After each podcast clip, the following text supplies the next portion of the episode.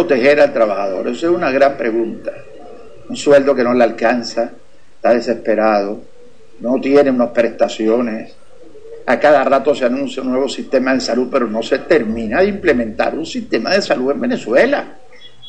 Todo esto nos tomó sin un sistema de salud como, como, como tiene Europa, para decirte, donde te dan 400 euros o donde tú, cuando cesas el trabajo, te permiten este, tener unos, unos ingresos de cesantía.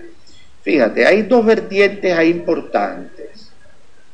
La primera vertiente tiene que ver con los problemas creados hasta ahora. O sea, los controles, te repito, dañaron la economía durante 10 y 15 años. La maltrataron. O sea, la golpearon, la dejaron en el piso y se está recuperando ahora. Entonces, esa economía maltratada, que los gobiernos a veces no lo entienden, también maltrata al más pobre, el más humilde y al asalariado como tal, que salió más maltratado que nadie con el sueldo que tiene. Entonces, aquí se pueden crear dos millones de empleos en ocho meses con tal de que se le estimule la actividad privada. Repito, reducción del encaje, estimular la actividad privada, reducción inmediata de las importaciones, se acaba de, extender el decreto de libre importación de productos, cuando hay productos venezolanos que se producen en Venezuela, hecho en Venezuela, qué más bonito que lo hecho en América Latina, que lo hecho en Venezuela. ¿Por qué no estimulamos lo hecho en Venezuela? Bueno, ese decreto hay que ponerle unos términos para que pueda multiplicarse la actividad privada, que es la única, el Estado no tiene para pagar un empleo, ni tiene para dar el empleo a toda la población.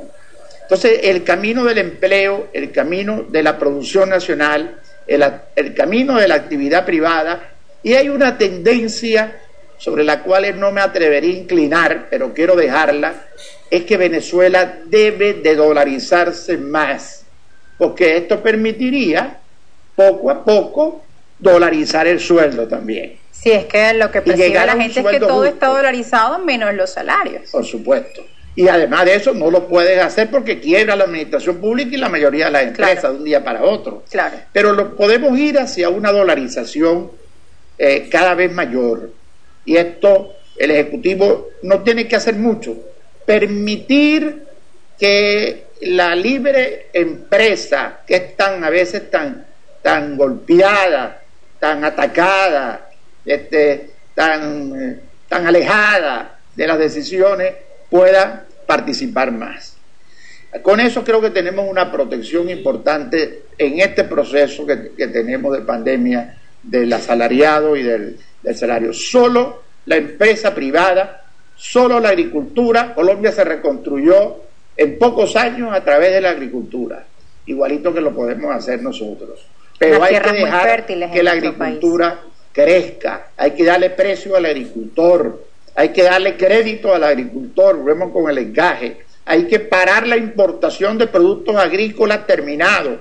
Claro. En fin, todo lo que fomentar toda la producción agrícola en Venezuela. el cacao, que se habla que es un oro, otro, otra especie de oro en nuestro país, más allá del petróleo, por su precio. Quería decir que Venezuela tiene dos apoyos importantes para quienes se preocupan. El tema de la cooperación internacional, ¿no? Sí, por supuesto en el apoyo internacional. Ha tenido una potencia como China, que le ha ayudado y la está ayudando con el coronavirus. Eso le permite a Venezuela, sean las cifras o no, no me meto en eso, sean los cuestionamientos que se quieran realizar, eso le ha permitido a Venezuela no, no ocupar cifras importantes en el mundo en materia de la pandemia.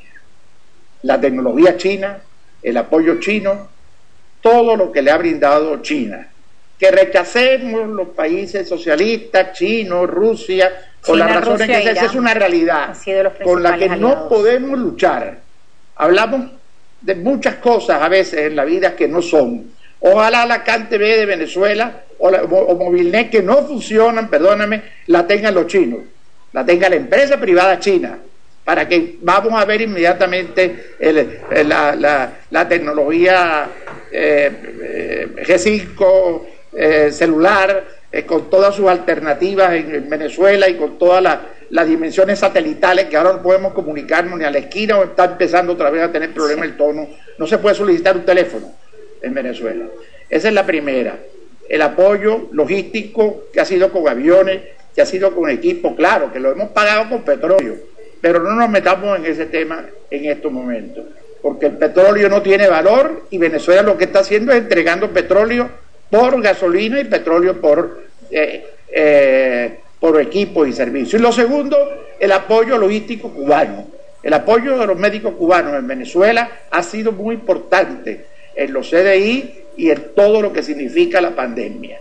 Estos dos apoyos son prácticos, concretos, no se pueden negar, cualquiera que sea nuestra manera de pensar. Y eso ha permitido un cierto aliento para el país y para los países de América Latina, que nosotros, cualquiera que sean las estadísticas, se dude o no, no hayamos caído entre los países de mayor nivel.